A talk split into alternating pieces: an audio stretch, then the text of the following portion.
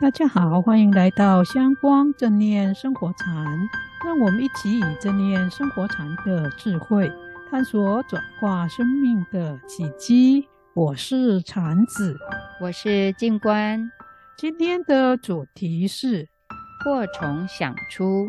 我们在前面的节目中曾经提到过，在正念生活禅圆满第二季六十集以前，会与大家分享几本跟修炼正念生活禅有关的好书。借着这一些好书，我们也能在正念和生活禅的内容和实践上有更深入的体解。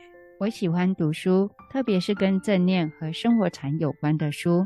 不知道这次我们要分享的是哪一本书呢？是金维纯先生所写的《活学：终身受用的人生高效能解密》这一本书，它是商业周刊出版的。哎，这金维纯先生是不是二十九岁就成为台湾《中国时报》的主编？三十岁他就去美国留学，三十五岁回台湾创办商业周刊，把这本周刊发展成很有影响力以及发行量第一的人。对，就是创办商业周刊的金先生。不过他目前已经退任，现在他是商周集团的荣誉发行人以及商业周刊专栏作者。因为商周集团目前是属于华人首富李嘉诚旗下 TOM 的一员，所以他也可以说是两岸三地华人圈传媒巨子之一。真没想到。金先生也会写与正念生活禅有关的书。严格来说，他的书中并没有用到正念和生活禅这一些词，但是在书中他有提到静坐、观呼吸和很多跟禅宗相应的心法和智慧，所以他的书比较像是现代人的一种生活禅。其实，不论正念或生活禅，本来就是包括了正式的练习和非正式的练习两种。正式的练习指的是依照某种正念和禅宗的方法，比如观呼吸、正念行走、观空等，在特定的时间，在自己家中的书房或禅修中心中静坐练习。而非正式的练习，则是把正念和生活禅的方法和心法。用在日常生活中，譬如开车、吃饭、洗碗、人际往来，甚至工作、上班和创办事业上等。所以，很多禅师和正念老师都会说，正念和生活禅是一种生活态度，也是处世的哲学和智慧。哦，原来如此。那这本书有什么特殊之处呢？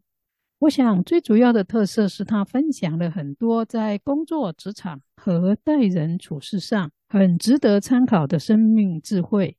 金先生是在他事业高峰的时候退休的，这也是很多人做不到的。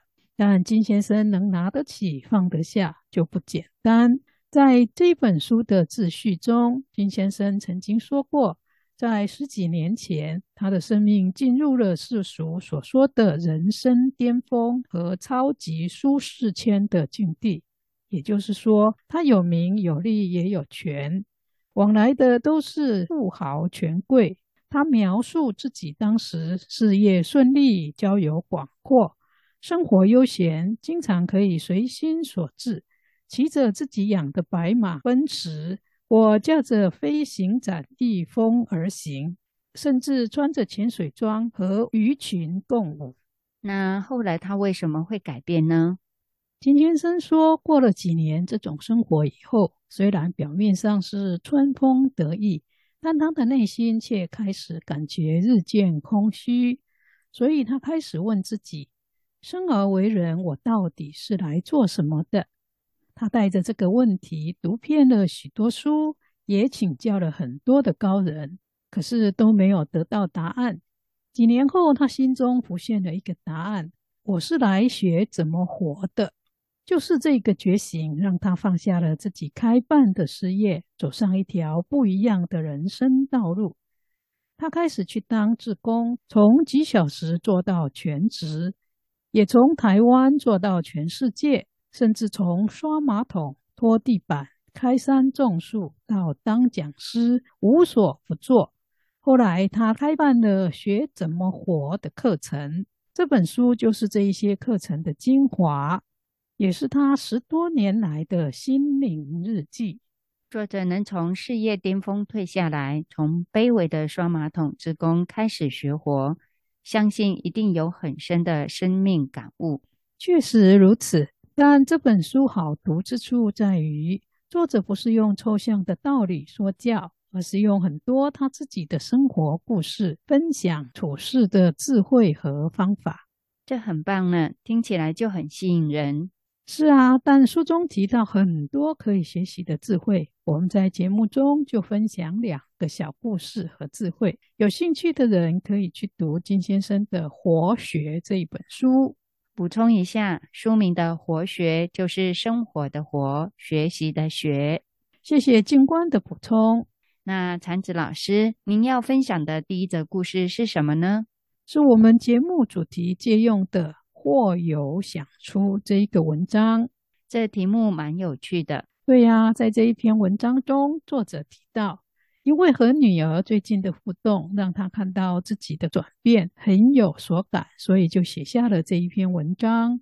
亲子互动关系确实是很好修行的场域。说得好，作者说，因为女儿有一件事要做决定，就找她商量。作者跟女儿分析情况以后，就由她自行决定，结果发现女儿并没有依照他暗示的方法去做，事后却跑来问他：“你的真正想法是什么？有没有因为他的决定不同而不高兴呢？”作者发现自己给女儿一个令人很惊讶的答案，那就是：“我确实有想法，但我认为不重要，因此想完就算了，也没有不高兴他做的决定。”而女儿事后能与他分享经历和感受，反而让作者很开心。接着，父女两人就有一番欲罢不能的人生体悟的长谈。作者说，事后他想到自己以前不是这样的，以前的他一定会很清楚的告诉女儿自己的想法，而且强烈希望女儿照着自己的建议去做。如果女儿有不同的看法，他一定会不厌其烦的说服她，直到女儿认同为止。如果女儿还是不照他的话去做，他就会开始担心，觉得自尊心受损，甚至失落、难过，产生错综复杂的想法和情绪。而这种情绪和想法如果爆发，就会造成父女间的冲突。如果忍住不说，则自己也会过得很不快乐。但是现在因为解决方法不同，结果也不同。现在的结果更清爽，更有意义。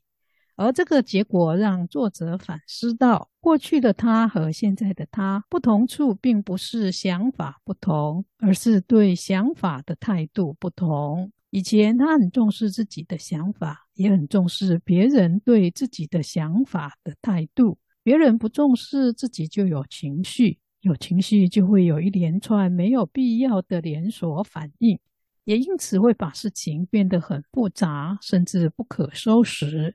现在比较不重视自己的想法，人生因无谓之事消耗的情况也减少很多，也因此活得比较自在和轻松。作者最后说，他现在终于明白，经典说的妄想。并不是指想法的错误，而是指多想是没有用的，而且对自己和别人都不一定有用。所以现在的他虽然有时遇到事情还是会想，但一想到或有想出，或一觉察到自己妄想又升起的时候，就会学着放下。他结语道：去除妄想可能是一条漫长的路，但设法去觉察自己的妄想。不再执着，却是每一个人天天都可以做，也应该做的事。